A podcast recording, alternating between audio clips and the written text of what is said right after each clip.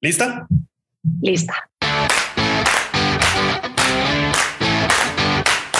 Perfecto. Buenos días, tardes o noches. Bienvenidos a un nuevo episodio de Nutrición Disruptiva. Mi nombre es Diego Cajuna Smitia, soy nutriólogo, mejor conocido como Plenos para los Cuates. Y pues bueno, hoy estamos con uno de los temas que más eh, ansias he tenido yo de platicar con alguna persona. ¿Por qué? Porque creo que es un tema el cual, eh, además de que necesita ser platicado en la sociedad y quitarles estigma y tabú como tal, es... Eh, debería de ser platicado con las personas correctas. Obviamente, no es como cualquier cosa, ¿ok? Pero uno de estos temas es lo que es los trastornos de la conducta alimentaria. Y para eso tengo una profesional la cual nos va a hablar de todo eso, porque quiero confesarles que realmente un nutriólogo como tal no sale preparado para saber el 100% de este tipo de trastornos de la conducta alimentaria. Ese tipo de cosas son especializaciones que se toman post carrera, ¿ok? Entonces, quiero presentarles sin más preámbulo a la eh, psicóloga Ana Lozano. Hola Ana, ¿qué tal? ¿Cómo estás? Un gusto tenerte el programa. Hola, yo muy bien. ¿Y tú? Muchísimas gracias por esta invitación. Ah, no, sí, la, la verdad es de que eh, ya saben que en estos últimos episodios he platicado con personas las cuales eh, no conocía en persona. La verdad es que Ana me comentó que ella de la, está en la Ciudad de México y yo estoy en Mérida. Yo la verdad no lo sabía como tal, ¿no? Eh, y pues no, no nos conocemos eh, al 100%, nos seguimos en redes sociales tal vez, hemos contenido y todo, compartimos ciertas, ciertos gustos en cuanto a lo que es seguir personas en redes sociales, así como nuestra querida amiga Pame Basulto. Eh, y pues bueno, Así que van a ver que nos vamos a estar conociendo un poquito ahorita que estamos hablando, más que nada este tipo de trastornos de la conducta alimentaria y ciertos puntos los cuales me gustaría puntualmente tratar y que ella nos explique más que nada, porque ella es la experta en esta parte, ¿no? Que la verdad no solo eres psicóloga, ¿no? Dinos, por favor, credenciales, nos costaron para que puedas decirlas. Exactamente. Mira, yo estudié psicología eh, pero justo como dices, ¿no? Luego la licenciatura se queda un poquito corta en estos temas. En mi caso se quedó muy corta en estos temas. Así que acabando, em, estudié un diplomado en cognitivo conductual, que es un, es un tipo de terapia. Eh, generalmente es el que, se corre, el que se recomienda para trastornos de la conducta alimentaria en un inicio. Ahorita voy a entrar a ese tema. Y después de estudiar este diplomado en cognitivo conductual, eh, hice una maestría en psicoterapia psicoanalítica de niños y adolescentes, ¿no? Que esto eh, me ayudó muchísimo para, pues, primero que nada, entender lo importante que es la primera infancia. Y saliendo de ahí, hice la especialidad en trastornos de la conducta alimentaria. Entonces, traigo como una mezcolanza un poquito eh, diferente de lo que escuchamos normalmente, pero creo que se conectan muy bien porque a mí hasta que llegué a la especialidad en trastornos de la conducta alimentaria fue que se me informó cómo era un diagnóstico, cómo era un tratamiento, o sea, ni siquiera en la maestría, ni siquiera ya en posgrados había yo aprendido de esto. Entonces, sí, muy importante hablarlo con especialistas en el tema. Digo, digo, también, también es, es padre cuando ciertos temas, los cuales se consideran, entre comillas y grandes comillas, tabú en nuestra sociedad, ya sabes de que no platicas de política, no platicas de religión. Bueno, hay ciertas cosas las cuales siento yo, y no sé si estás de acuerdo conmigo, que se tienen que platicar porque se les tiene que dar foco para poder resolverlos. Una vez que te das cuenta cuáles son, como quien dice, la raíz de los problemas o cuáles son los problemas en nuestra sociedad como tal, como personas, eh, empezamos a dar ciertas soluciones, empezamos a platicar de que yo pienso eso, tú piensas eso. Y bueno, este, dialéctica, creo yo, ¿no? Y es, es muy padre esa, eh, esa parte. Como ya habíamos platicado, antes de empezar a grabar, ese tipo de plataformas es para eso, ¿ok? Y ojo, quiero hacer un random disclaimer bien grande.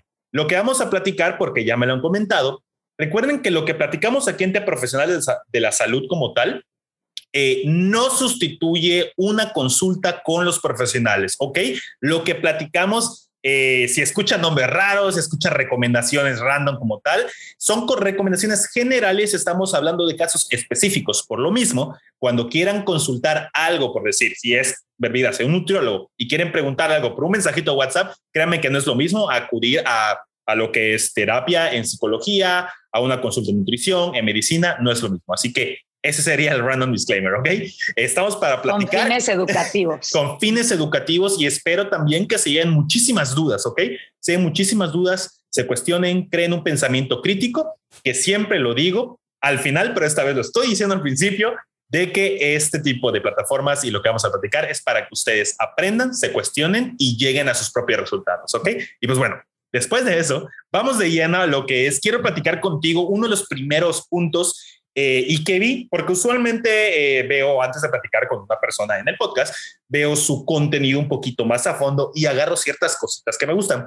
Y una de las que me gustó mucho y me llama mucho la atención también es lo de que una vez publicaste algo de el comer emocional. El comer es emocional. Usualmente se está haciendo esta eh, dicotomización de lo que es el comer con la emoción de que van separados y a veces que van muy juntos y se vuelve algo una relación, algo, no quiero usar la palabra tóxica, pero para que me entiendan, una relación tóxica, ¿ok? Con esa parte de que no estoy comiendo por emoción y también después la otra parte, quiero dejar de comer por emoción. O sea, platícanos un poquito de esto, cómo te ha pasado en consulta, porque yo también tengo la mía, pero es de nutrición, la tuya es psicología. Cuéntanos, Ana. Sí. Bueno, el comer emocional, como dices, está satanizado. No deberíamos de comer emocionalmente, ¿no? Y entonces lo que hacemos eh, es intentar controlar. Si tienes hambre, digo, si no tienes hambre, pero estás triste y quieres comer, no, no, no, esto no es hambre, esto es emoción y entonces se debe de tratar de otra forma, ¿no? Y entonces ahí estamos tratando de controlarnos y controlarnos todo el tiempo. Pero otra vez, vámonos a los bebés, vámonos a los niños.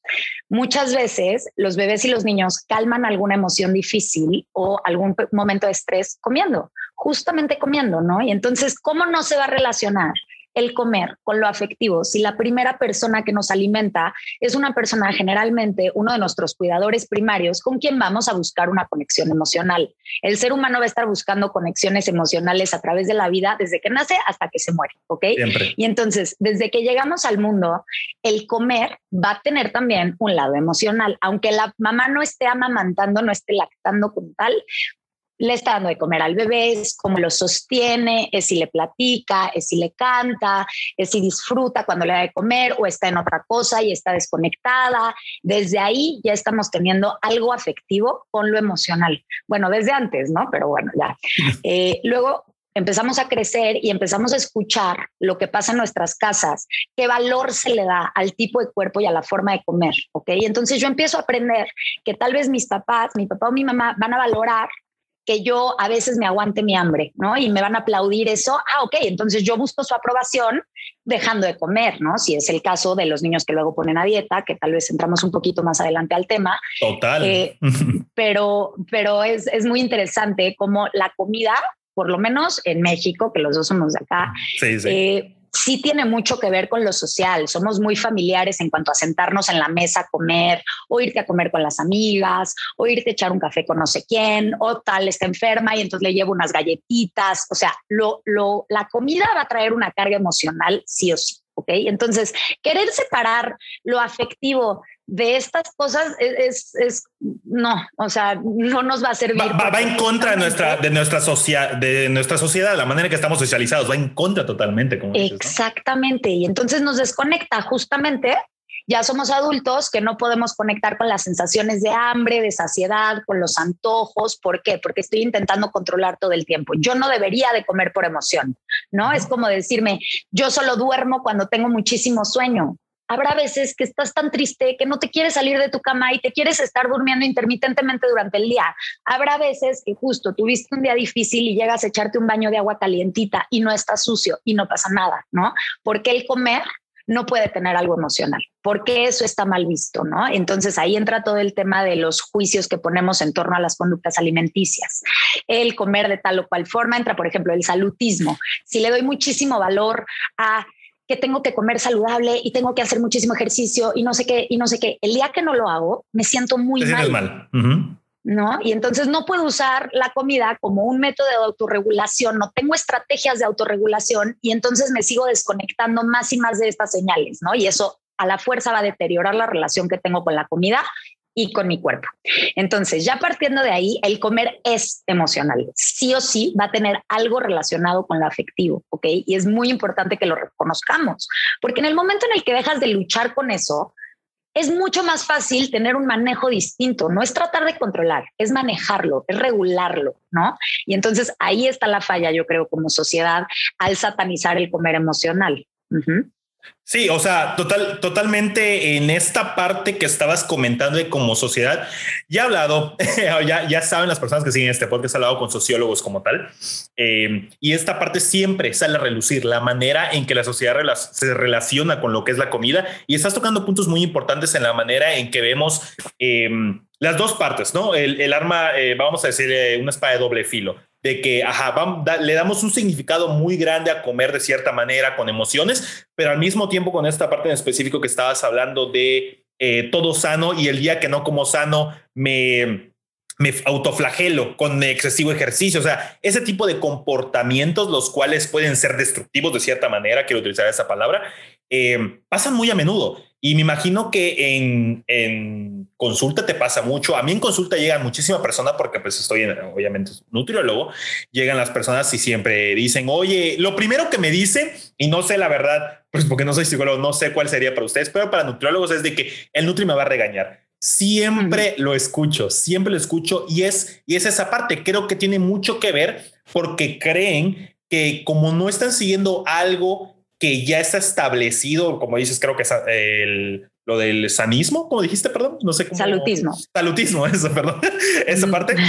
este, eh, sienten que ya es algo malo, algo que hicieron mal y que los que están mal son ellos, pero realmente no, porque se le pone demasiado peso en esa, en esa parte de lo que es este la alimentación y no seguirla como tal. Y lo que yo siempre les digo, o sea, por eso tampoco me gusta eso de, oye, ¿cuál es mi cheat meal? ¿Cuál es mi día libre? Les digo, es que todos los días pueden ser libres para ti. O sea, eso del cheat meal, no, yo no lo manejo en consulta ni para ni para ni para mí. O sea, yo no, yo no lo manejo eso. Si quiero un pastelito, quiero un taco o algo, me lo como en el día. Y es lo que siempre digo a mis pacientes, porque yo sé que esa parte en la cual quieren comer, les digo, los que siempre les digo, si un día no se sienten con ganas de seguir su guía nutricional, sus equivalentes, lo que quieran, no hay ningún problema. O sea, el mundo no se acaba. Em, y siento yo que ese tipo de pensar tanto en psicología, tanto en nutrición y en otras áreas de la salud viene de algo un poquito ya atrás, algo que ya es algo obsoleto, diría yo, algo de la manera en que se trataba ciertas afecciones nutricionales, psicológicas, de medicina, de la salud como tal, se tomaban antes en cuenta. Y así como el lenguaje se está modificando, también las maneras, la práctica clínica o la práctica en salud se ha modificado. Me imagino que eso eso lo has visto mucho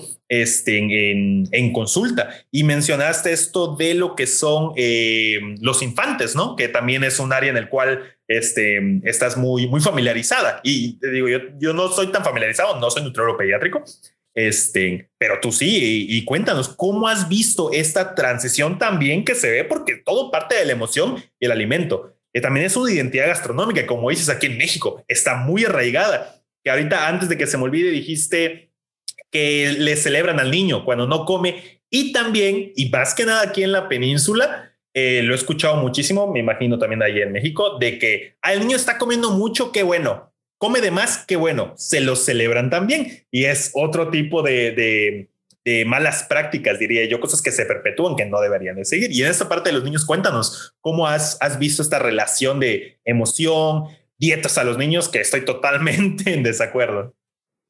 Sí, es que los condicionamos, porque cuando metes premio o metes castigo y entonces si no te acabas las verduras, exactamente, los volvemos el perro de Pablo, porque si no te acabas las verduras y la carne no puedes postre. Mi cerebro empieza a asociar el postre como una recompensa, la carne y las verduras como el castigo, la penitencia que tengo que cumplir para llegar a esa recompensa, ¿no? Y entonces ya empiezo yo a asociar. Todo el sistema de creencias se empieza a formar de verdad desde los primeros días que llegamos a este mundo. Es increíble y sí o sí va a tener que ver con temas ya muchísimo más psicológicos que tienen que ver con la teoría del apego, que ya será para otro tema, ¿no? Para otro día. Otro podcast, otro podcast de la teoría del apego. eso ya será otro tema, pero es muy importante cómo yo me relaciono con esos primeros cuidadores, ajá, cómo esos primeros cuidadores me van a hacer sentir en dónde está mi valor. ¿ok?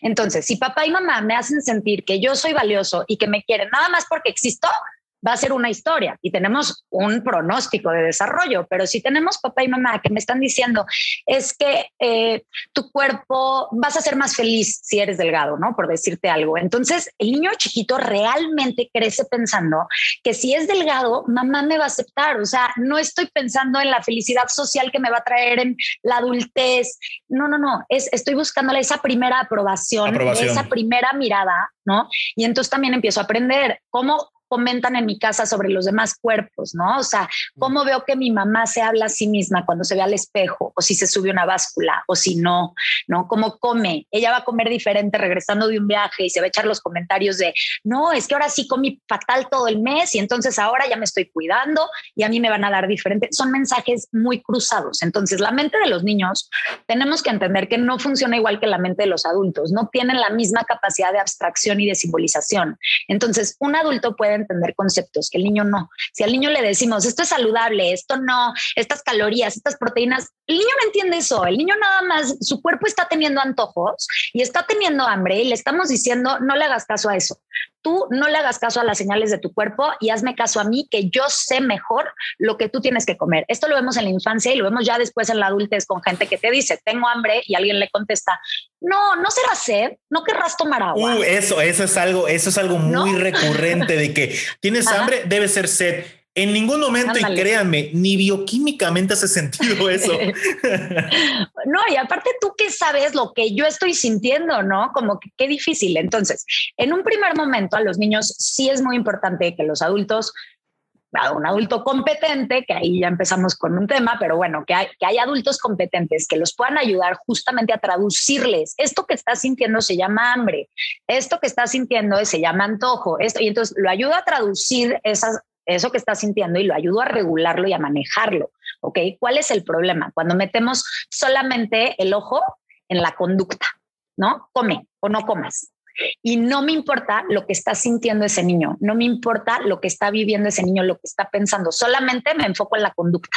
Y ahí es donde yo creo que se queda un poco corto, un poco corto, y ahorita voy a explicar por qué lo cognitivo conductual. Es muy importante también ver más allá de lo conductual, sobre todo en trastornos de la conducta alimentaria, ¿ok? Porque no es solamente lo que me llevo a la boca, no es solamente lo que me meto o me dejo de meter a la boca, va a tener que ver con la ansiedad que me genera cuando como o cuando como enfrente de otras personas, estoy hiperalerta de cómo me están viendo, eh, me tengo que esconder para comer, esto que decías de la cheat meal, eso es un atracón programado. O sea, es programadísimo, o sea, porque tú ya sabes cuándo lo vas a... Sí, total. El domingo es mi cheat meal y entonces voy a aprovechar y me voy a comer. Dime si ahí no hay algo emocional, por Dios, ¿no? Y al día siguiente el cheat meal, ¿qué va a pasar? Necesito compensar, ¿no? Necesito regresar a ese balance ahí ya estamos viendo conductas desordenadas de comer. Y lo, problemático es que estas recomendaciones las vemos por todos lados, como si fueran normales. Y no son normales, son síntomas de trastornos alimenticios. Y eso es lo que está cañón, ¿no? Y entonces vemos a niños muy chiquitos, a mí tristemente me toca ver cada vez más chiquitos, niños y niñas niñez, eh, con problemas con sus cuerpos, con problemas con la comida, eh, con deseo de cambiar algo de su cuerpo desde bien chavitos. Y dices, bueno, es que, ¿qué es lo que está pasando? ¿No? ¿Por qué cada vez más chavitos? ¿Qué es lo que está pasando? Claro que estamos teniendo un problema cultural, un problema social y aparte tenemos acceso a demasiada información. Entonces tienes las redes sociales, tienes las series en la televisión, tienes las no sé qué, las amigas, el no sé cuánto, los comentarios de mi mamá. Y entonces si yo me rodeo de esos comentarios y de esas conductas desordenadas de comer, las voy a normalizar. Y va a ser muy difícil poder entender que tengo un problema con la comida, porque crecemos, y ojo aquí, crecemos pensando que el cuidarnos es exactamente lo contrario a cuidarnos en el sentido de una buena relación con mi cuerpo y con la comida, ¿ok? A mí me dicen, es que no, restringirte es buenísimo y wow, tu fuerza de voluntad y qué bárbara, ya bajaste de, peso, ¿no? Y nadie se está enfocando, oye, ¿qué está pasando contigo? ¿Por qué está habiendo fluctuaciones en el peso? No se ve como un síntoma, se ve como un logro. Y subir de peso se ve como un fracaso. ¿Qué te pasó? ¿Por qué no hoy? Y entonces voy y te recomiendo una dieta, en lugar de decir, oye, a ver, espérame, en casos de trastornos de la conducta alimentaria, muchas veces el subir de peso significa más salud, sobre todo más salud emocional, más herramientas emocionales. ¿Qué pasa cuando llego y, lo, y ataco que subió de peso? ¿No? Entonces la, persona... La, sí, la persona va a decir, ¿lo estoy haciendo mal otra vez? Exacto. Sí, sí, sí, o sea, sí, sí, está mal eso. Mal. Ajá, como dices, llego con el nutriólogo y el nutriólogo me hace sentir mal de que subí de peso y luego llego con el ginecólogo y el ginecólogo me dice otra cosa y mi amiga me dice otra cosa y está por todos lados. Hay tan poca información realmente de cómo debemos enseñar a los niños a comer o no que entonces vamos por la vida haciendo lo que nos enseñaron o quedándome con la primera idea de lo que escuché alguna vez de cómo se debería de hacer esto y en ningún momento nos sentamos a preguntarle al niño, a la niña o a la persona que tenemos enfrente, hey, ¿qué estás sintiendo? ¿Qué pasa? Ah, pues tengo hambre, listo, ¿no? Pero ya de grandes es muy difícil reconocer cuándo es hambre, cuándo no, cuándo estoy satisfecho, cuándo fue un atracón. Ojo ahí, esas, esas dos las, las confundimos muchísimo. Los antojos no se valen, los antojos son prohibidos. Pero el atracón programado, eh, no, perfecto, ahí queda, va, de una vez en el calendario.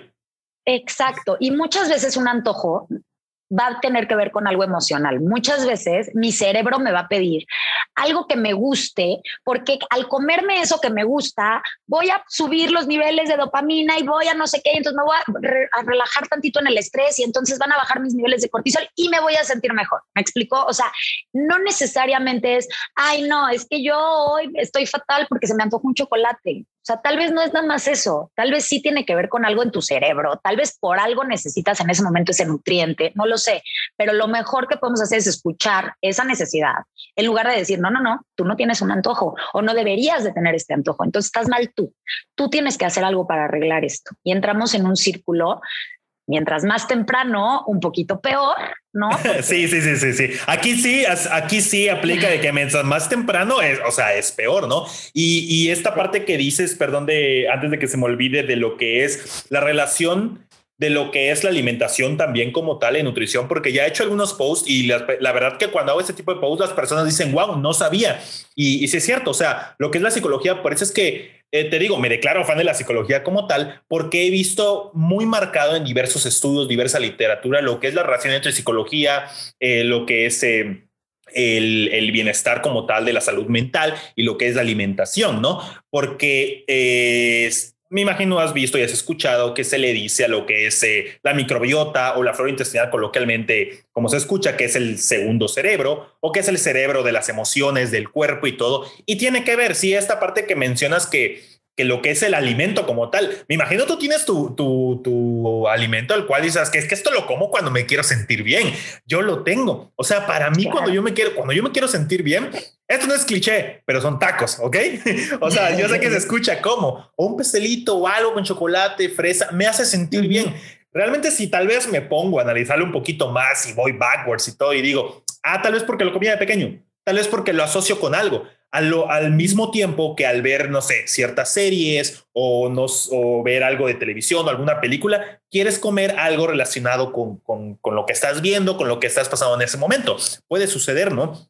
Este, Y en esta parte lo que es la microbiota y lo que, lo que consume, sí se ha visto ciertos estudios en los cuales eh, se ha relacionado el consumo de cierto tipo de alimentos, los cuales son... Eh, precursores de moléculas antiinflamatorias, se ve que reducen factores de estrés, elevan dopamina y un montón de cosas bioquímicas que son muy padres, pero sé que tal vez les pueden aburrir en el momento que lo escuchen, pero que es muy padre, hay una relación tan, tan intrínseca que, repito, no se puede dicotomizar lo que es el alimento con la emoción en psicología y cómo te vas a sentir. En el momento que tú creas, no, ¿sabes qué es que lo único que tengo que hacer es ejercicio? Y con eso me voy a sentir bien. Sí y no, porque el ejercicio también libera cierto tipo de, eh, de moléculas mioquinas, ya lo he platicado, los cuales dan esa sensación de, ah, me siento bien. Y por eso es que siempre dicen, ah, si no duele, no sirve. Eh, no estoy muy de acuerdo con eso, ¿ok? Este, no, si les, no, no, no. Si les duele, les duele es porque su, o sea, están sintiendo dolor y tampoco es que, que sea este, eso, ¿no? Pero bueno, está hay una relación muy, muy grande eh, en esta parte de lo que es comer, psicología y cómo te vas a sentir. Y también lo que son, eh, lo que es los infantes. Eh, sí me ha llegado y lo que siempre me preguntan, y yo siempre lo corrijo a manera de que se deje de, de ver de esa manera, se deje de decir. Así como también vi en tus posts que no te gusta que algunas personas dicen trastornos, es trastornos. Ah, sí, sí, sí. Eh, me declaro culpable en algún momento, pero es porque hablo muy rápido. Yo sé que tal vez lo has notado en estos primeros momentos y la gente que me conoce a veces hablo muy rápido el momento de explicar las cosas y se me va. Pero sí es cierto, estos son los bueno. Eh, y, usualmente me dicen, oye, ¿das dietas para niños? Yo les digo, no doy dietas para nadie, eh, son, pues, vamos a decir, recomendaciones nutricionales, regímenes nutricionales o cualquier otra palabrita, pero no dieta, porque pues Sí, desgraciadamente, la manera que estamos socializados ya está muy estigmatizada la palabra dieta y ya se le da una mala connotación en ciertos momentos. En clínica de investigación podemos usar dieta, pues para decir esta es una, esta es otra y esta es otra, pero para para tratar con pacientes, seres mortales como tal, no debemos usar ese tipo de palabras porque recordemos que las palabras pueden hacer más daño, ¿ok? Este, y siempre les digo, no, yo doy recomendaciones nutricionales para los infantes como tal, doy guías, orientación alimentaria se puede manejar también, es muy diferente. Yo jamás eh, en esta parte de, de, tratar de restringir alimentos a los niños no se debe hacer.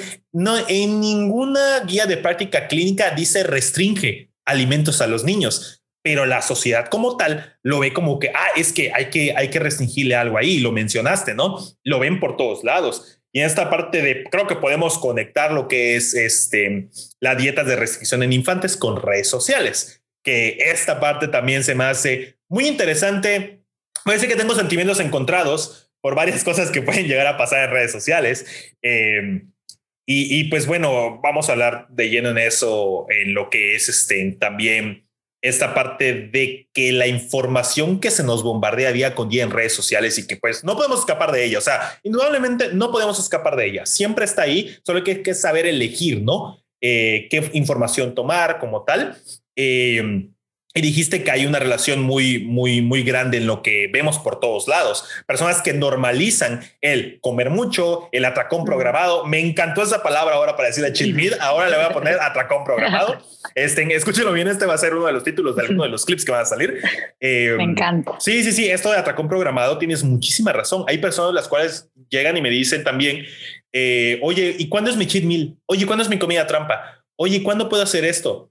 Em, y sí, es, es algo ya, algo que, como dices, pueden ser ya ciertos patrones los cuales te pueden llevar a pensar que va a desencadenar en una conducta de, de, peligro, ¿no?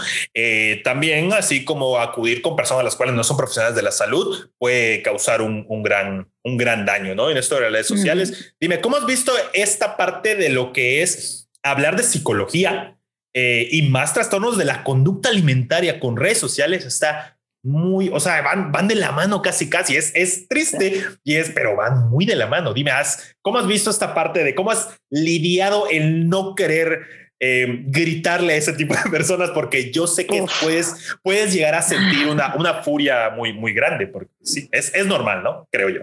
¿Sabes qué? Y sobre todo cuando hablamos de, de, niños, porque ahorita retomando un poco lo que decías, sí, exacto no estamos en contra de una terapia médico-nutricia en, algún, en algunos casos, de hacer adaptaciones. Estamos hablando de que estamos en contra de las dietas para bajar de peso. ¿No? Tanto en adultos y más en niños. Entonces, desde ahí ya tenemos un tema. Si hay intolerancia, si hay alergias, si es tenemos otro tema, sí, sí, sí. es otra cosa. Especial, exacto. Ahí sí no tenemos problema con que se busque una adaptación a algo, algunos alimentos, perfecto, ¿no? Pero intentar que bajen de peso los niños es ir en contra de su desarrollo. El cuerpo de los niños está hecho para crecer, para estirarse, no para encogerse, no para mantenerse, ¿ok? Eso primero. Eh, Em, y bueno, lo de las redes sociales, yo por eso entré a Instagram con una cuenta de psicología, porque sí es impresionante como yo tengo dos cuentas, tengo la personal y tengo la profesional. En la personal, yo me meto y todas las stories son quién hizo más ejercicio, quién se tomó más licuados de proteína, quién subió más montañas el fin de semana, quién tiene la relación más perfecta este, de pareja, quién tiene los hijos más bonitos vestidos. Te lo juro que es impresionante como dices, bueno, todo el mundo tiene una vida perfecta, ¿no?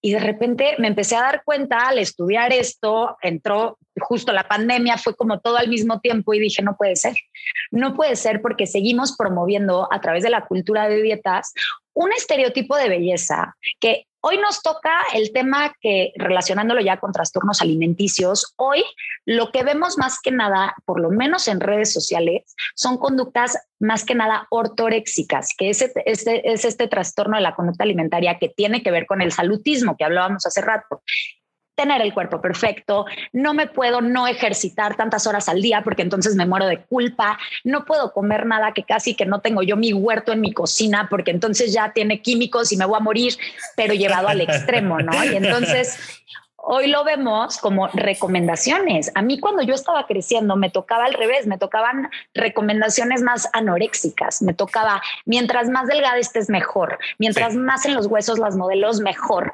mientras menos comas, mientras más este, así, ¿no? Y entonces también en mis clases de trastornos alimenticios creciendo me tocó ver presentaciones de que te ponían anorexia y te ponían una chavita que no se le podían ver más los huesos y luego te ponían bulimia y te ponían también estereotipos y estereotipos y de repente me enteré, ya estudiando esto. Sí, que no, que no, no es así. O sea, no siempre. Que no se ven, que no se ven. o sea, que no hay forma de ver a alguien y decir, ah, ya, bulimia, ¿no? Anorexia, atracón, ortorexia. Ojalá pudiéramos diagnosticar así, no inventes, ¿no? Cualquiera puede ser nutriólogo y psicólogo, ¿eh? O sea. Imagínate.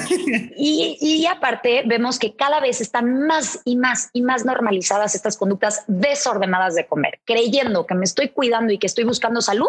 Estoy haciendo exactamente lo contrario, porque entonces yo crezco diciendo, no, yo sí me cuido.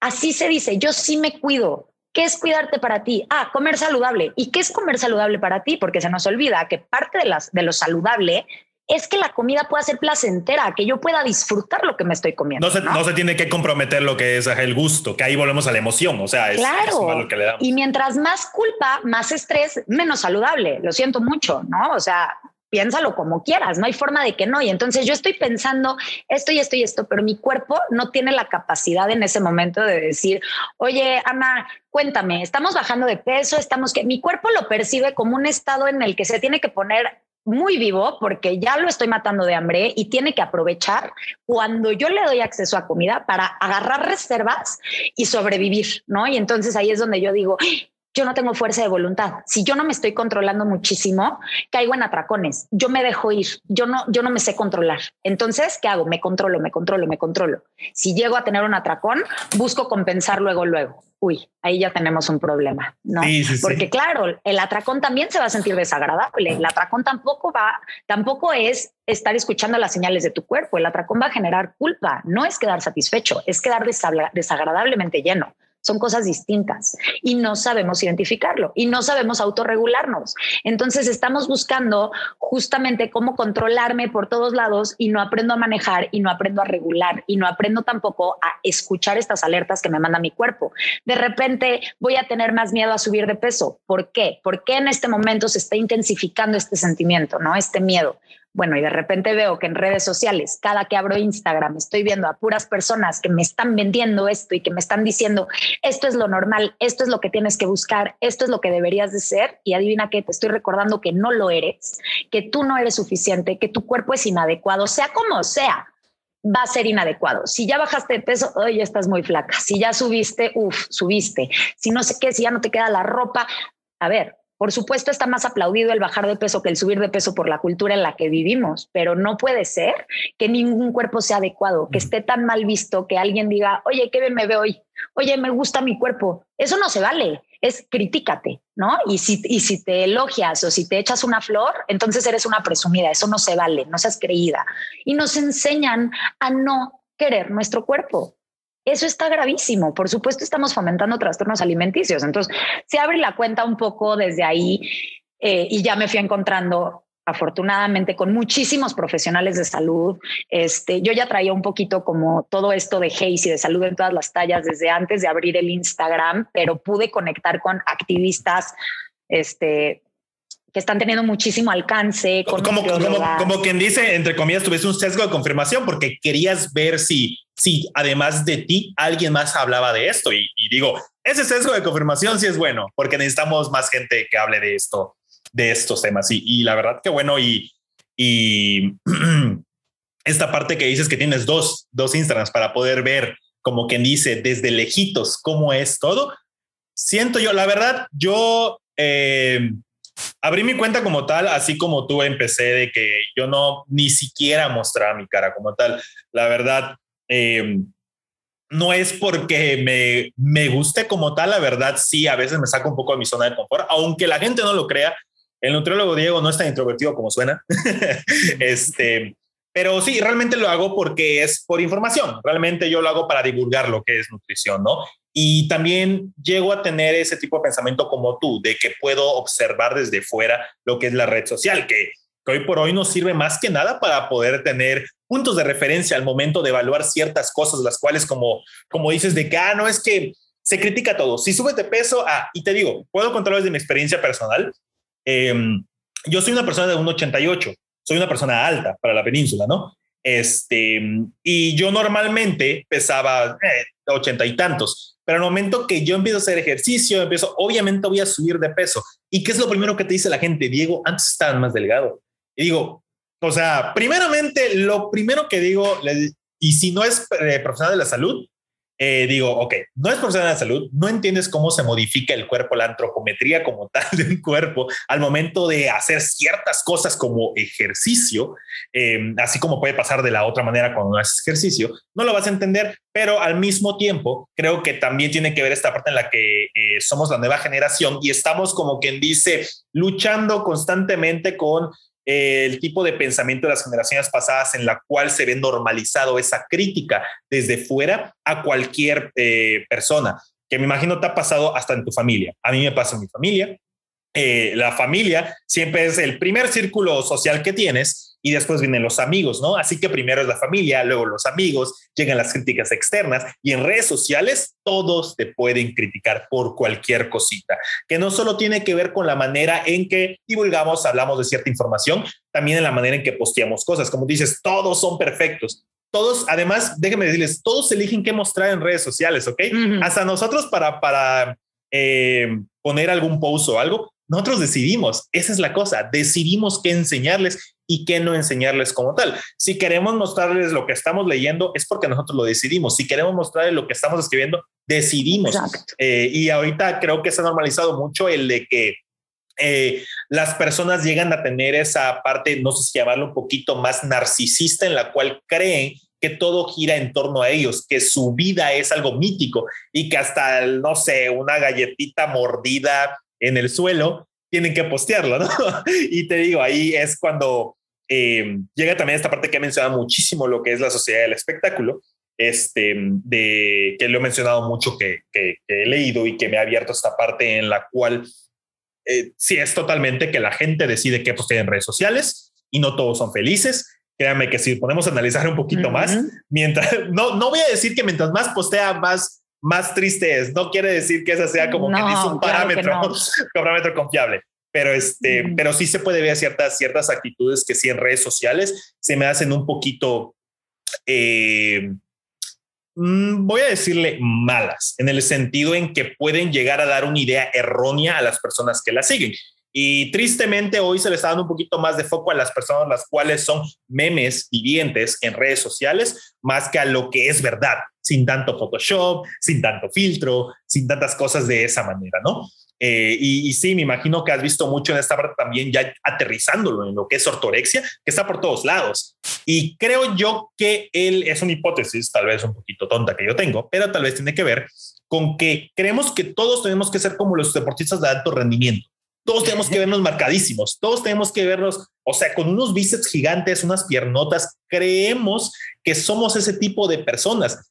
Créanme que eh, lo que son los atletas de alto rendimiento son, como lo dice, de alto rendimiento. Ese tipo de personas viven de lo que pueden a eso Se dedican. a eso se dedican. Creo que si nosotros nos dedicáramos a eso, bueno, no estaríamos tal vez dando consulta, estaremos ganando medallas para México y todo, ¿verdad? pero, quién sabe, pero digo, o sea, no es, no es lo mismo. Estamos tal vez extrapolando esta parte en la cual pensamos que debemos de ser ellos. Y en la extrapolación, siempre lo he dicho en este podcast y en mis, en mis posts también, que la extrapolación, tanto en clínica como en nuestras vidas y lo que vemos, tiene que ser con cuidado. No es extrapolar todo.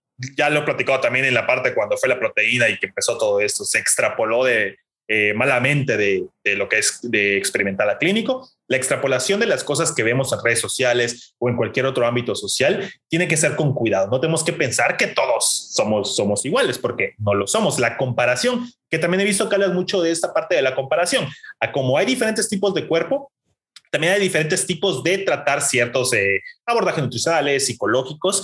Y en el TCA de ortorexia, fíjate que yo también lo vi muy, muy por encimita cuando estuve estudiando. También uno que me llamó mucho la atención, truncorexia, que es con lo que es el alcoholismo. No sé si existe realmente. Te digo, ya tiene rato que lo vi. No me ha unado mucho en ese tipo de temas, pero platicas un poquito de los trastornos de la conducta alimentaria que ves usualmente, los que es más marcadas hoy por hoy, porque yo estoy contigo, ¿eh? A mí lo único que me mostraban era anorexia y bulimia y todos eran personas estereotipos, estereotipos, eran estereotipos que no, que la verdad en práctica no se ven así. ¿eh? Claro que no, claro que no, claro que no. Mira, los diagnósticos van a servir mucho para para comunicarnos entre profesionales, ¿no? Para hablar un poquito el mismo idioma. Total, total. Eh, para estar en el mismo carril, pero ya realmente llegar con una persona y decirle un diagnóstico es algo con lo que tenemos que tener muchísimo cuidado, porque de por sí crecemos con etiquetas que se nos van poniendo por todos lados.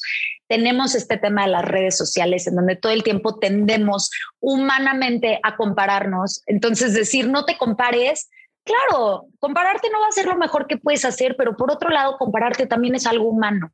Para sobrevivir muchas veces, ¿no? O sea, yo el ejemplo que le pongo de repente a mis pacientes es, bueno, si te quedas en una isla desierta y no sabes hacer una fogata y el de junto sí, lo vas a voltear a ver para ver cómo la Para ver qué hace. y copiarle y entonces aprender y listo, tú también sobrevives. Es algo normal el compararnos, no tiene nada de malo. Pero, ¿qué pasa cuando me comparo? Cuando comparo mi cuerpo con el de alguien más, ya soy bien injusta, porque mi cuerpo no es el de esa persona, porque mi vida no es la de esa persona, porque yo no estoy en la misma situación, no tengo los mismos este, figuras de apego, no vengo de las mismas experiencias, no tengo el mismo ADN, etcétera, etcétera, etcétera. Entonces, son, son diagnósticos bien complicados de hacer, porque aparte se van moviendo. No es como que se quede el mismo diagnóstico para siempre. Ya tuviste anorexia, tienes anorexia y se acabó. El diagnóstico se puede mover y de hecho es bien interesante porque mientras más chiquitos empezamos a hacer dietas, las primeras dietas generalmente son menos que las dietas que hacemos ya de adultos. Cada dieta es un poquito más difícil, cada dieta requiere de un poquito más de esfuerzo. Estoy un poquito más frustrada. ¿Por qué no lo he logrado si ya hice tantas dietas? ¿Qué más tengo que hacer? ¿A qué más extremos tengo que llevar a mi cuerpo? ¿Y por cuánto tiempo lo voy a mantener esta vez? Híjole, ya otra vez no lo mantuve, ya otra vez rompí la dieta, es mi culpa, yo estoy mal, entro en este, en este círculo, ¿no? Y entonces, hace rato que hablábamos del cheat meal. El cheat meal es un atracón. Entonces, después del atracón que viene, culpa y vergüenza, se acabó, no hay de otra, porque para poder ser un atracón, tiene que venir con la sensación de pérdida de control. Esa es una de las características del atracón. Entonces, si yo tengo un atracón, me voy a sentir culpable, me voy a sentir avergonzado, ¿no? Y entonces, ¿qué voy a hacer con esa culpa y con esa vergüenza? Si yo no tengo un buen, un buen manejo o una buena regulación emocional, esa culpa y esa vergüenza van a actuar. Se acabó, no hay de otra. O sea, van a salir. Y entonces, ¿cómo? Pues generalmente voy a buscar arreglar eso que rompí, que hice mal, que lastimé, que fue el atracón, y lo voy a buscar arreglar con aquellas conductas que yo creo que son mejores. Ayunar, hacer ejercicio, eh, hacer una dieta, etcétera, etcétera, ¿no? Y entonces, ¿qué es lo que pasa? Por ejemplo, hablando del ejercicio, en lugar de enfocarnos, como decías hace rato, en todos los beneficios que tiene el ejercicio y el movimiento, ya estoy nada más enfocada en cómo hacer ejercicio va a poder cambiar la forma y la figura de mi cuerpo y el tamaño, ¿no? Y entonces todo lo demás no importa, no importa si yo estoy haciendo un ejercicio que no me gusta, que no disfruto, que me duele, que sufro, que tengo al coach gritándome cosas horribles, porque aparte eso creemos que es lo que motiva, ¿no? Las, estos discursos motivacionales que también por eso empecé mucho en las redes, porque pasa mucho en psicología desde el coaching o desde estas terapias, pseudoterapias que son muy a la, a la Bárbara de Regil, que es... Ya saben que vamos a este hablar del coaching y que vamos a tirarle, lo siento, pero si ustedes le tiran a las verdaderas profesiones, nosotros le tiramos a las pseudo profesiones. ¿Sabes es, es, muy, es, muy, es, muy, es muy difícil porque no es nada más como salir y decir, no, es que ellos no han estudiado. No, no, no. Tú ves los índices de, por ejemplo, eh, suicidio en pacientes de gente que no está lo suficientemente preparada y son altísimos. El daño que se hace es real. Yo tengo pacientes que ya llegaron conmigo casi como la hacia el último recurso, ya voy con la especialista en TCA, ¿no? Porque antes queremos siempre pensar que son otras cosas. Entonces ya fui con el coach, ya fui con la que me lee las cartas, ya fui, de verdad, le creemos antes a cualquier otra cosa que nos vaya a vender una solución mágica o que me vaya a decir, esto es lo que está mal contigo, así se arregla y listo, para evitarnos la chamba, ¿no? Y entonces, ¿qué es lo que pasa cuando nos comparamos? Ya ligándolo un poquito a lo que decíamos hace rato. Si yo me estoy comparando todo el tiempo con un ideal de belleza o con un ideal de algo que me están vendiendo que yo no tengo, mientras más grande sea esa brecha entre quién soy yo o quién creo que soy yo, cómo me percibo, a lo que yo creo que es lo que debería llegar, mientras más grande sea esa brecha, más grande va a ser mi, mi insatisfacción, ¿ok? Y entonces menos me voy a auto, me voy a, voy a ser auto, este, autocompasiva, menos voy a tener actos de, de cuidado, de amor propio. ¿Por qué? Porque estoy todo el tiempo creyendo justamente que si me estoy hablando feo, despectivamente, como este coach que te digo del gimnasio que te está gritando para bajar los gorditos de la pandemia, así me voy a mover. Eso me va a motivar, eso me va a hacer, eso me va a hacer este, ponerme las pilas y tener más fuerza de voluntad y tener mejor rendimiento. Y no es cierto, eso me está haciendo sentir mal conmigo misma, eso me está humillando. ¿ok? Y entonces eso no puede ser positivo, eso no es un acto de cuidado, ¿no? Y entonces al cuidarme, otra vez yo sé que suena muy repetitiva, al creer que me estoy cuidando, me estoy descuidando. Es impresionante. Entonces sí, lo que pasa con el coaching, con todas estas cosas como muy motivacionales, que sabes que hasta el body positive puede caer un poquito en eso, eh, porque es ama tu cuerpo, tú lo puedes todo, solo sonríe y échale ganas. Y a, lo bárbara, a lo bárbara. y a ver, ok, suena divino, pero ¿y si no puedo? Y si no puedo, exactamente. Exactamente. la, cosa, la, cosa, la cosa que lo ponen como em, un, un, positivista tóxico, algo así, no, no, no positivismo, porque recordemos que positivismo es una corriente filosófica y, es otra cosa, no, positivista como tal, de que, ay, sí, todo lo puedo. Exactamente, ahorita que lo dices, sí tengo un poquito en cuenta esta parte de lo que es el, body positive que ya, la verdad no sigo a nadie que, creo que haya posteado eso en mucho tiempo.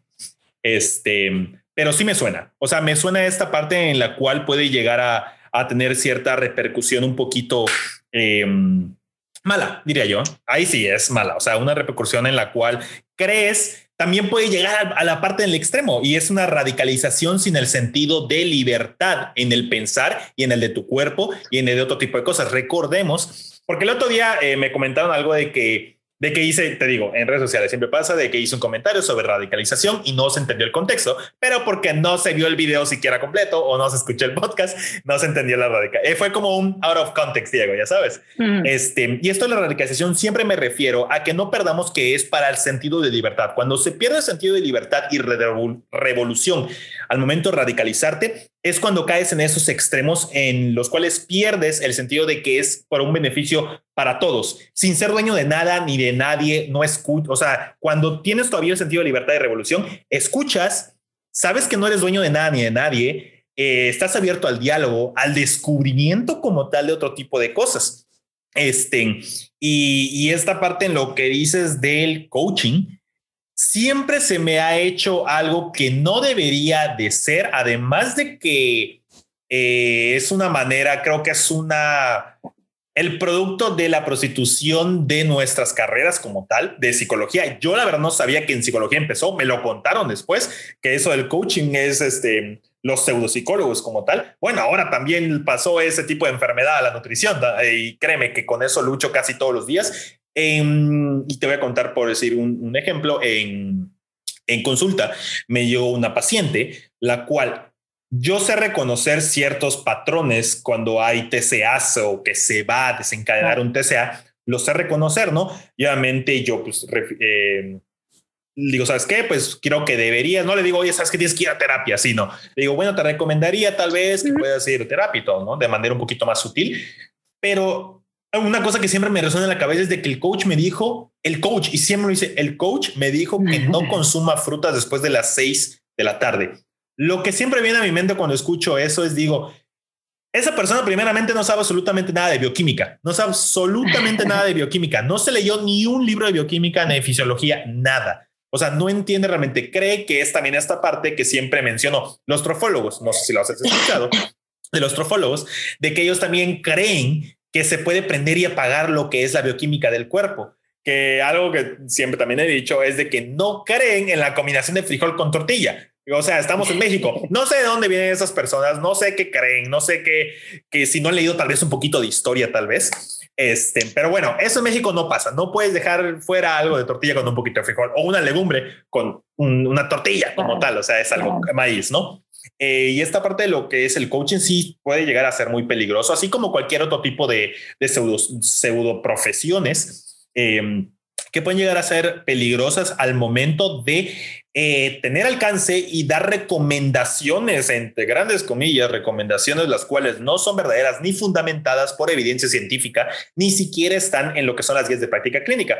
Así como algo que también veo muchísimo en redes sociales también, y esta parte del trastorno de la ortorexia, es de que piensan que comer limpio, como dices lo que, eh, que es más que nada de la ortorexia, piensan que solo es comer pechuga, arroz y, le, y, lechuga y tomate. Creen que eso es una comida limpia.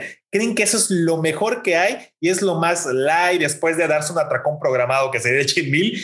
Ah, voy a comer solo pollo y arroz. ¿Por qué? ¿Quién te dijo? En ninguna guía de práctica clínica de nutrición americana, europea, canadiense, mexicana, no dice que lo que debes de comer después de algo o el protocolo es darte pechuga de pollo a la plancha con arroz. Jamás lo dice. Claro que no, y el cuerpo no va a tener un horario. Ya parece que a las seis de la tarde ya los, las frutas me van a engordar el triple. Ok, guys, si me voy de viaje y cambia el horario, ¿qué, hago?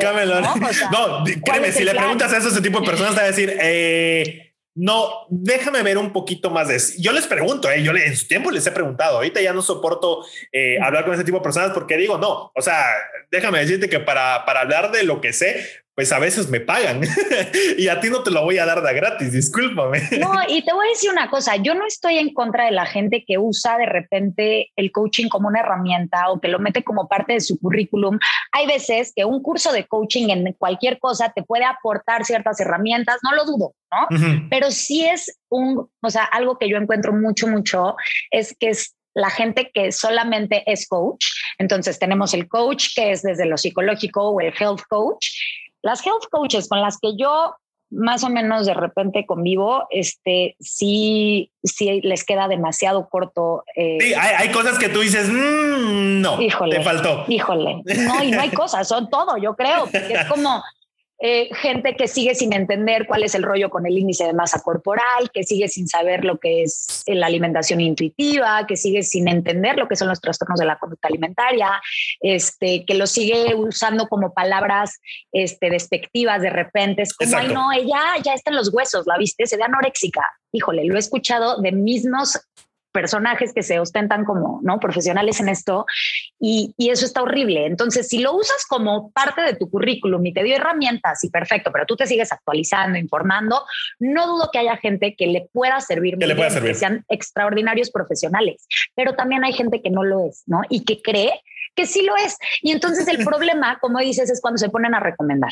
Ahí es donde yo tengo un problema. ¿Por qué? Porque punto número uno, las recomendaciones generales tenemos que tener muchísimo cuidado porque no todos vamos a percibir las cosas igual, no todos vamos a vivirlo igual, no, no para todos es la misma situación. O sea, si yo te digo, échale ganas, sé feliz, puras vibras positivas y yo estoy en medio de una depresión, eso me va a hacer sentir horrible porque yo no estoy en vibras positivas ahorita y me estás haciendo sentir mal porque yo no estoy en vibras positivas y entonces lo que vibras lo atraes. Oye, espérame, ¿no?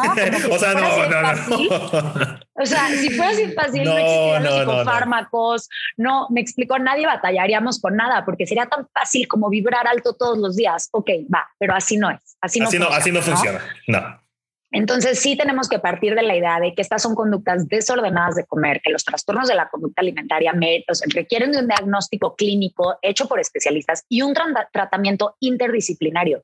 Sí es importante que en un inicio el tratamiento sea desde la parte psicológica algo más cognitivo-conductual. Sí es muy importante que en un inicio sea de esa forma. Ya después, lo que se sugiere es una terapia este, más psicoanalítica, justamente para voltear a ver el pasado, cómo fue tu infancia, cuéntame, en dónde creciste, cómo piensas, qué sueñas, qué te da miedo, qué deseas, y para realmente conocer cómo funciona la mente de esa persona, cuáles son sus estrategias de autorregulación, qué es lo que a ti te hace sentir bien, a ti te hace sentir mal, y cómo te relacionas con el mundo con el mundo en general, ¿ok? Contigo misma, con tu cuerpo, con la comida y con los otros, con tu trabajo, con tu escuela, con lo que quieras, con tu perro, ¿ok? Pero la forma de relacionarte va a tener que ver ya con un tratamiento más psicoanalítico. En un inicio es de verdad sacar a la persona de ese lugar de riesgo, porque cuando tenemos un trastorno de la conducta alimentaria, estamos hablando de que son, bueno, son los trastornos con más índice de mortalidad en todo el DSM, que es el manual diagnóstico. Estamos hablando que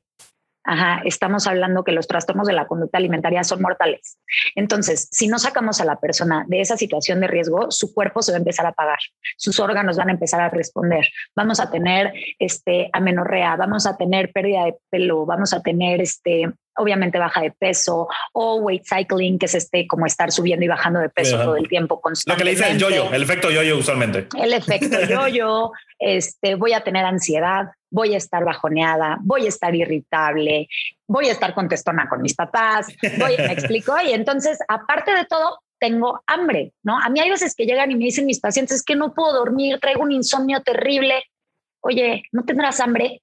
Así es, no, no será hambre porque no comiste en todo el día a ver, lo voy a intentar, voy a comer. Ana, comí y me dormí, ¿no? Obviamente no es así en todos los casos, pero hay veces, que ya estamos tan desconectados que no puedo identificar, es como no poder decir, oh, es que ahorita tengo que ir a hacer pipí. O sea, no lo puedo identificar, entonces estoy de malas, estoy irritable, estoy no sé qué, ¿por qué? ¿Qué me está pasando? A ver, vete al cuerpo cómo dormiste, cómo has comido, cómo están tus necesidades básicas, ¿no? O sea, es la pirámide de Maslow. Maslow primero es el cuerpo, o sea, ni modo, primero tienes que ver cómo está tu cuerpo, otra vez vete a los bebés. Un bebé que está de malas, digo, un bebé que no ha comido es un bebé que va a estar de malas, es un bebé que va a estar llorón y que va a estar gritón y que va a estar, ¿no? El cero. Y, y como dicen a veces, y como dicen a veces en nuestra cultura es de que no le hagas caso. ¿Cómo no le vas a hacer ah, caso? o, cuando el niño ya no quiere comer, cuando el niño ya no quiere comer, le decimos como, ah, pues no me importa, tú te, te, lo comes y te callas y te aguantas, ¿no? Y entonces no estoy acompañando al niño justamente, oye, espérame, porque ya no quieres comer, ya no me gustó, o ya no, ya estoy satisfecho, o ya quiero otra cosa, ¿no? No estamos escuchando las necesidades, entonces las propias tampoco. Y el problema es que entramos a estos trastornos de una forma tan sutil, de verdad que no nos enteramos, no nos damos cuenta hasta que ya estamos bien. Hasta que sí, sí, sí, sí, sí. Conmigo llegan ya al final, final, ya que me están diciendo, Ana, ya no hubo de otra, ya intenté todas las soluciones mágicas, ya me tomé todos los laxantes, ya le hice caso al reto de ejercicio de fulana, ya no sé cuánto, ya comí idéntico que la influencer está, este, que me dijo que comer en un día, ya intenté, ya intenté y no puedo y me sigo sintiendo mal. O ya bajé de peso y sabes qué, no fui lo feliz que yo pensaba que iba a ser cuando bajara de peso, ¿no? Y me sigo sintiendo insatisfecha. Entonces, ¿qué es lo que está pasando? Ok, oye, oye, y mm, antes, primeramente quiero que sepas que te quiero preguntar sobre el psicoanálisis, porque ya te había comentado que soy, tengo un poquito de curiosidad en eso, las personas que dicen que el psicoanálisis ha muerto, quiero saber a qué se refieren, la verdad. No he leído Freud hasta ahorita, porque sé que creo que es el padre del psicoanálisis, pero bueno, antes de que lleguemos a eso, para que todavía se queden al final del podcast, quiero eh, preguntarte cuál es tu opinión eh, sobre ese tipo, ya ves que hay un montón de dietas. O sea, cuando me refiero a dietas es de que la keto, la, también la intuitiva, alimentación que le dicen en vez de dieta, este, también lo que es este, el fasting, lo que es el ayuno intermitente. Dime, ¿cuál es tu opinión en ese tipo de, de, de dietas como tal? ¿Hay algunas que tú dirías, sabes qué? Porque yo también tengo ahí mis sentimientos encontrados. O sea, te voy a decir, o sea, en, eh, en directo, yo como tal, Diego es vegano el licenciado Diego se rige porque es de práctica clínica al momento de, obviamente, personas llegan y dicen, oye, ¿sabes qué? Que son basadas en plantas y todo, no sé qué, muy diferente. Pero en este tipo de lo que es, eh, vamos con lo que es el fasting, de ayuno intermitente, llegan personas contigo que hablan de esto, de que, ¿sabes qué dice el ayuno? Y ves algún, algún patrón en el cual veas una TCA que empezó por ello. Entonces, como te decía, los trastornos de la conducta alimentaria van a ser multifactoriales. Entonces, va a tener influencia genética, social, ¿no? O sea, va a tener muchas, este, muchas causas, pero los detonadores principales son las dietas restrictivas. Entonces, yo no recomiendo ninguna dieta restrictiva. Por ejemplo, en el ayuno intermitente, que es del que estabas hablando, tú ves el otro día que creo que fue Fer de Food Freedom, que puso un, un cuadro que tal cual comparaba las recomendaciones de lo que es el ayuno intermitente con los síntomas de anorexia, y es que te están prescribiendo anorexia. te están diciendo, ve en contra de tu hambre, que aparte es absurdo, porque si algo detona los atracones a los que tanto miedo le tenemos, es la restricción. Es absurdo, es ir en contra. Ahora, el ayuno intuitivo, que luego Gwyneth Paltrow sacó un libro ahí que tengo muchas cosas que decir al respecto, pero bueno, en otra ocasión también. Este, el ayuno intuitivo sí va a pasar cuando estamos dormidos, por ejemplo, no tenemos eh, las ganas de comer, estamos dormidos, está bien. Hay momentos en donde no tenemos hambre, acabando de comer, podemos pasar un ratito sin comer. Esos ayunos está bien, pero cuando es un ayuno que yo estoy haciendo por recomendación de alguien más o por seguir una dieta o seguir un régimen alimenticio, entonces ahí estoy yendo en contra de las señales de mi cuerpo. Ajá. Y ahí ya tenemos un problema, porque si yo no puedo confiar en mi cuerpo, entonces le voy, a hacer daño, lo voy a meter en, restricciones muy grandes, voy a caer en este círculo que tiene que ver con restricción, atracón, culpa, vergüenza, compensación, este, las conductas compensatorias de las que hoy hemos hablado muy poco, pero que son tan normales. Eh, como decíamos hace rato, tengo que hacer ejercicio para poder cenar. Si no hice ejercicio, no me permito cenar. O al no, revés. no, no, no sé, no esto, sí, sí, sí, sí. sí. Exactamente, ¿no? O ya más patológico, voy y vomito después de un atracón o me tengo que tomar laxante, un diurético, este, ya nos, ¿no? Cada vez este, los síntomas son más y más y más. Y entonces lo que el problema es que muchas veces tratamos de irnos contra el síntoma. Yo mágicamente te voy a quitar este síntoma. Y eso no es suficiente porque entonces el síntoma se va a mover del lugar. El síntoma está ahí por algo. Algo está pasando que mi psique está sufriendo, que le está doliendo y que no está sabiendo cómo ordenar. Y entonces ahí surgen mis mecanismos de defensa de los que justamente habló Ana Freud, la hija de Freud, el padre del psicoanálisis, que también se dedicó al psicoanálisis infantil. Eh, habla de los mecanismos de defensa. Entonces, dependiendo de las herramientas emocionales que tú tengas en ese momento, es como tu mente lo va a organizar y va a ser lo mejor que pueda. A veces eso va a salir en una ansiedad, a veces va a salir en una depresión, a veces va a salir en un vómito, a veces va a salir en un trastorno alimenticio. Cada quien ordena las cosas distintas. Lo vimos esta pandemia, no todos reaccionamos igual, no todos sufrimos igual, no todos nos dolió igual, no todos tuvimos las mismas pérdidas, los mismos duelos, la misma experiencia. Entonces, misma dosis con la psique. Lo interesante del psicoanálisis, que bueno, a mí me apasiona. Platíquenos, por favor, de lleno con el psicoanálisis, ¿cómo lo utilizas? el tema con el psicoanálisis, Diego, que es muy interesante, es justamente irnos a la primera infancia. Es partir de la idea de que la infancia va a ser un determinante en la persona ¿Cómo fueron esas primeras figuras? ¿En dónde aprendiste lo que era el amor, lo que era la agresión, lo que era el odio? ¿En dónde aprendiste cómo eran las dinámicas sociales? ¿En dónde aprendiste qué te hacía ser aceptado y qué no?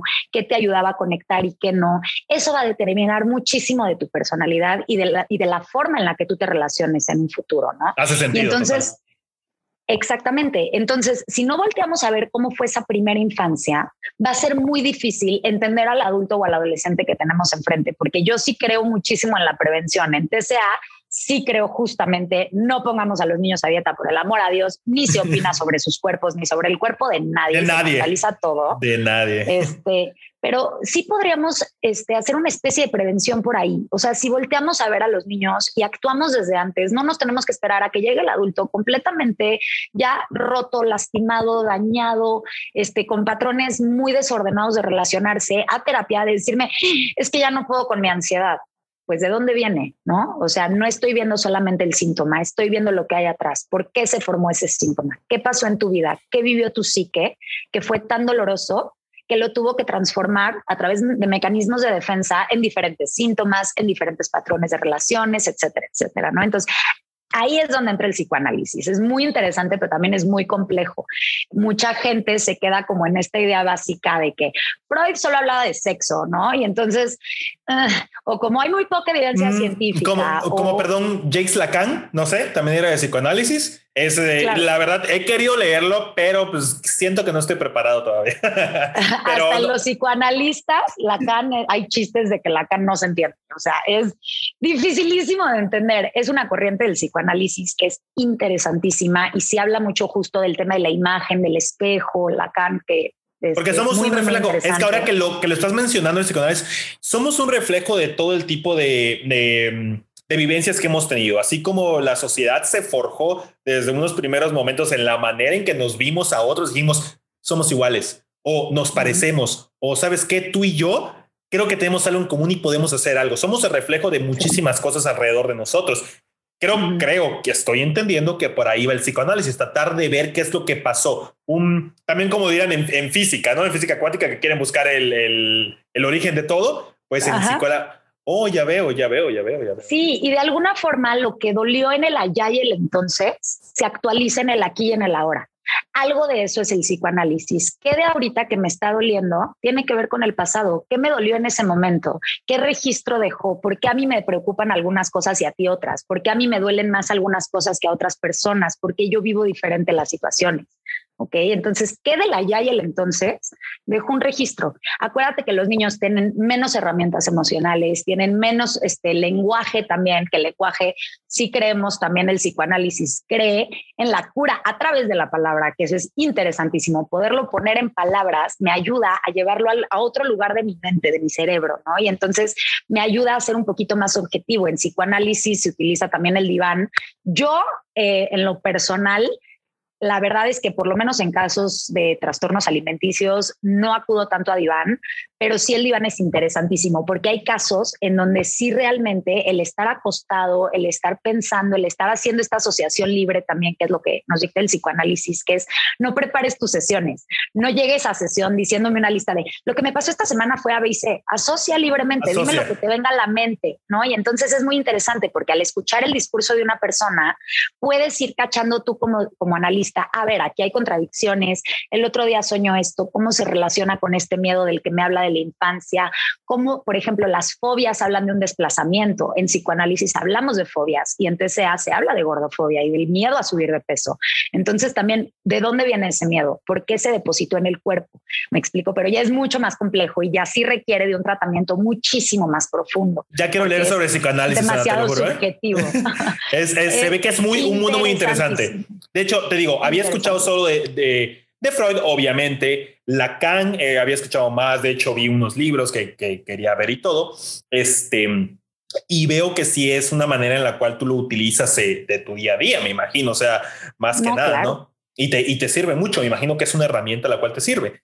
Este, y pues bueno, ya estamos llegando al, Ay, perdón, continúa, continúa, continúa. Rapidísimo, último punto. También hay psicoanalistas infantiles interesantísimos. Ah. O sea, sí, yo recomiendo mucho, si te interesa, entrarle a Winnicott, a Melanie Klein, Adolto, entender justo conceptos como, no sé, Winnicott habló de la diversidad, de la importancia de que los especialistas en salud mental, y bueno, yo lo extiendo ahorita a todos los especialistas en todo, tener prácticas diversas, porque si tú no puedes ver diferentes historias y si tú no te puedes abrir también a tu propio dolor y el dolor de las demás personas, no vas a poder empatizar, no vas a poder realmente ayudar al otro. Entonces, si no tenemos una clínica diversa y una práctica diversa y no nos abrimos, también nos vamos a quedar encerrados en nuestra burbuja. Entonces, es, es como justamente si estamos hablando de reflejos y de espejos, ¿qué tanto de mí voy a depositar en el otro? Yo tengo que trabajar mis propios temas. O sea, tengo que descubrir el mundo, ¿ok? Y diferentes mundos.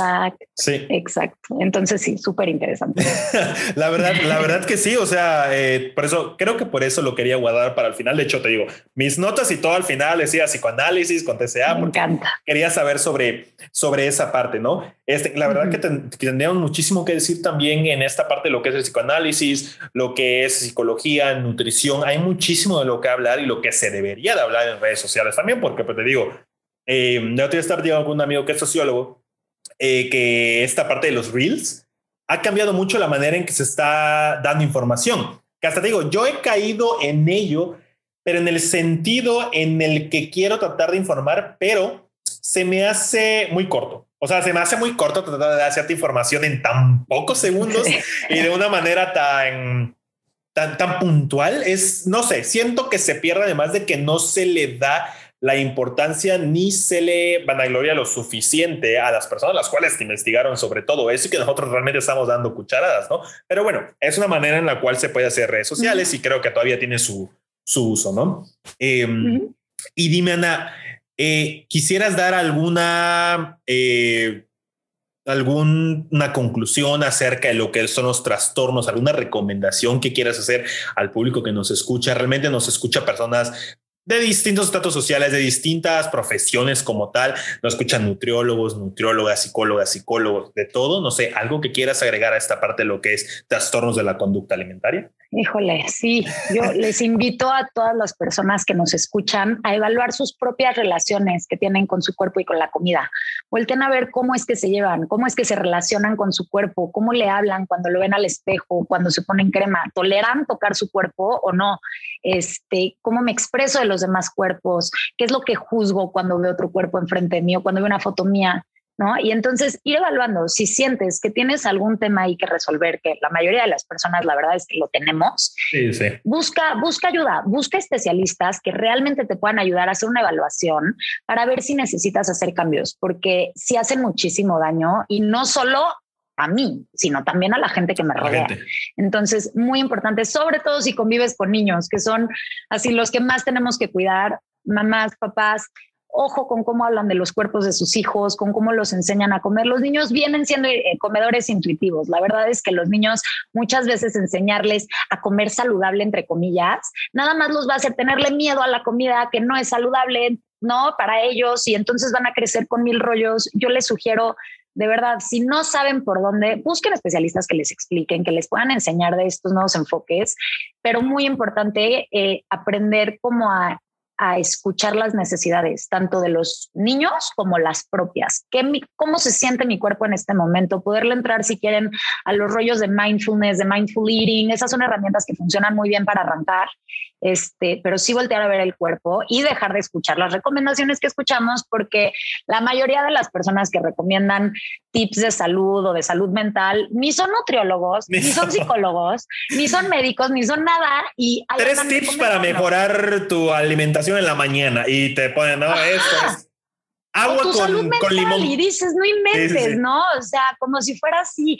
Entonces, sí, mucho cuidado con de dónde recibimos la información, porque con toda la información que tenemos allá afuera, tenemos alcance a fuentes muy confiables, a bases de datos, a papers, pero también tenemos acceso a mucho charlatán, a mucha cultura de dietas, a mucho estigma. Entonces, hay que tener mucho cuidado con qué contenido consumimos. Yo siempre digo, no nos nutrimos nada más de lo que, de lo que nos metemos a la boca, me nutro de con quién me llevo, qué, veo, qué contenido consumo en redes sociales. ¿Qué sentido le estoy dando? Sí. Exactamente. Entonces, todo eso va a influir en mis relaciones y tengo una relación con mi cuerpo y tengo una relación con la comida. Entonces, no descuidemos esas relaciones y yo sí creo que pudiendo ser un poquito más críticos y cuestionando nuestras propias relaciones, podemos mover montañas. Y realmente es sanar y para las futuras generaciones ya no está repitiendo los mismos patrones, ya tenemos la información, ya... Ahí estoy contigo totalmente. Hay que tratar de, de, tirar ese tipo de patrones, los cuales nosotros sabemos de primera mano que, que fueron y que siguen siendo un problema, ¿no? Para ese tipo de, de, cositas. Este, y también, porque siempre lo pregunto y me gusta preguntar esta, esta parte, ¿puedes decirnos, no sé, tres libros, tres personas las cuales te hayan inspirado a ser la persona que eres hoy, Ana? Uf. Me imagino, yo eh, tienes la misma reacción que todos, ¿eh? Todos siempre dicen que, uy, no sé, pero digo tres porque pues obviamente podríamos decir 20, pero tres que tú digas, ¿sabes qué? La persona que soy hoy puede, podemos hablar desde la parte profesional, desde la parte personal, este, pero bueno, sin duda, este Winnicott que hablaba hace rato, que es este psicoanalista infantil, es uno de mis así me, como Winnie Pooh, leerlo. Como Winnie Pooh, Winnie, Pooh, pero Winnicott. Winnicott, ok. Winnicott, Donald Winnicott. Okay. Este, él me encanta porque habla justamente como de la capacidad de aprender a estar solo, como de, de, generar una relación contigo mismo. Muy importante hoy en pandemia. Exacto. Y entonces también estamos tan preocupados de repente por el qué dirán y por con quién me llevo y a dónde voy que se nos olvida tener una relación con uno mismo. Entonces, esa es de las cosas de Winnicott que más me gustan. Habla también de la forma en la que la madre va a sostener al bebé en un primer momento, desde cómo lo carga, ¿no? Entonces, como que le da el clavo justamente a estos temas que a mí me interesan. Este, eso en la parte psicoanalítica, yo creo que Winnicott y Freud obviamente son grandes pioneros, pero en la parte personal, mi papá, mi papá es mi así adoración en la vida, lo, lo quiero muchísimo, es el que más me ha apoyado, la verdad es que me ha apoyado en todo lo académico, siempre me ha dicho, sigue estudiando, haz esto. Él también es de cuestionarse todo y de debatir todo, entonces como que es muy rico con él poder tener estas, estas pláticas, este, donde sí se me permite cuestionarme, pues porque luego cuando te apasiona tanto un tema no es tan fácil encontrar dónde discutirlos, ¿no? No, que con quién te dio una dialéctica, o sea, sabes que hoy yo tengo este punto, tienes ese punto y todo. Creo que se va... Eh, antes no se valoraba, pero siento que hoy por hoy ya se le está dando un valor más y te puedo decir de primera mano que sí yo le doy valor muchísimo más a las personas con las cuales hoy en día puedo platicar ciertos temas sin que se me eh, censure, que de todas maneras soy una persona a la cual nunca ha aceptado la censura. la verdad, o sea, te voy a ser sincero. sí, sí, sí, nunca he aceptado la censura como tal, ni tampoco dejo que, que usualmente las personas influyan lo que quieren en mí. Eh, y pues este tipo de que por eso también he mencionado que pues, en mis redes sociales también publico sobre lo que leo filosofía, la importancia del diálogo, la importancia de la tolerancia al diálogo. O sea, este tipo de cosas creo que es, es muy padre y qué bueno que mencionas que, que, tú, que con tu papá lo puedes hacer. Que mi papá es mi máximo, ajá. Y, y, yo diría que Sonia, Sonia René Taylor, no sé si ya leíste este libro de Sonia, ¿qué, The Body is not son, Sonia René Taylor. Escribió un libro que se llama The Body is Not an Apology, el cuerpo no es una disculpa. Y yo creo que ella es la persona que más me ha inspirado en este movimiento como de salud en todas las tallas para entender cómo es más un problema sistémico, qué tiene que ver con lo opresivo, eh, con la discriminación, cómo se relaciona con el feminismo, con las minorías, con la interseccionalidad. Todo eso ella lo explica increíble. Tiene un workbook también este, que puedes ir haciendo a la par de la que la lees. Entonces como que te va ayudando con el trabajo personal. Y creo que ese sí es un must para todas las personas que estamos hablando de aceptación corporal y de respeto corporal y neutralidad corporal, leer a Sonia René Taylor para mí. Emancipación pura por lo que dijiste, ¿eh? o sea, va, de, va desde temas de los cuales te nutres, te emancipas de este tipo de, como dices, son de problemas sistemáticos que hemos, que hemos visto en esta sociedad como tal. Y habla, o sea, hablar de lo que es trastornos de la conducta, hablar de lo que es eh, eh, la diversidad corporal, feminismo también va, recordemos que es un acto de revolución como tal, que se tiene que ser desde la radicalización con libertad y revolución. Eh, es, es muy padre. Entonces, eh, dirías que esa es la última persona a la cual, la cual te, te, ha formado en estos días. Te digo, siempre hago esa pregunta porque veo algo muy marcado en que siempre es algo con lo que empezaste alguien el cual te eh, incentivó y por último en lo que estás hablando en este momento. O sea que pues Y yo creo que cambiaría dependiendo en qué momento me hagas esta pregunta. Total, totalmente. ahorita en este momento de mi vida, yo creo que estas son mis tres. sí, lo mejor es poder cambiar de, opinión y, y de esa parte. Así que qué bueno, qué bueno. La verdad, me dio muchísimo gusto platicar contigo, Ana. La verdad, aprendí muchísimo y espero que las personas que nos están escuchando hayan aprendido también muchísimo, se cuestionen, hayan tomado notas si quieren y lo hayan escuchado. Saben que apoyan muchísimo este tipo de plataformas y nos apoyan a nosotros como divulgadores de este tipo de información en la salud al compartirlo, escucharlo y platicarlo con sus personas cercanas. Ok. Este, bueno, nos despedimos. No sé si quieras dar tus redes sociales para que te sigan, Ana solo estoy en Instagram como sí, Ana Lozano. Ajá, ahí me Bueno, ahí lo van a ver de todas maneras cuando, cuando publique el, el, el, episodio. Lo van a ver que lo voy a publicar y todos saben que van a estar en distintas plataformas. Este. También quiero dar gracias a las personas que escuchan en Apple, en el Apple Podcast, porque me llegó un mensajito que estamos en Nutrición en México, en el número 137, creo, y eso es algo muy padre, la verdad. O sea que, va por ahí. La verdad, yo, yo la verdad no tengo iPhone, así que no, no escucho Apple Podcast, pero agradezco a las personas que lo escuchan en Apple Podcast porque pues ya se ve que está que se está escuchando y qué bueno, ¿no? Y ese tipo de conversaciones son las que nutren tanto a mí como persona y como profesional y espero que también te haya servido a ti platicar de esta manera. Claro que sí, yo feliz con estas invitaciones y ya viste que cuando, cuando me arranco con estos temas ya me, me emociono ah, y entonces me podría seguir y seguir así. No, sí, no, no, no, yo, también me, me podría seguir porque a mí me gusta escuchar y nutrirme de ese tipo de, información. Pero muchísimas gracias, Ana, la verdad, por haber estado en el programa. Espero que lo hayas disfrutado. No, gracias a ti. y espero que lo hayas disfrutado. A ti estamos hablando, ¿eh? claro que sí. Gracias. y pues bueno, me despido sin antes recordarles ser disruptivo.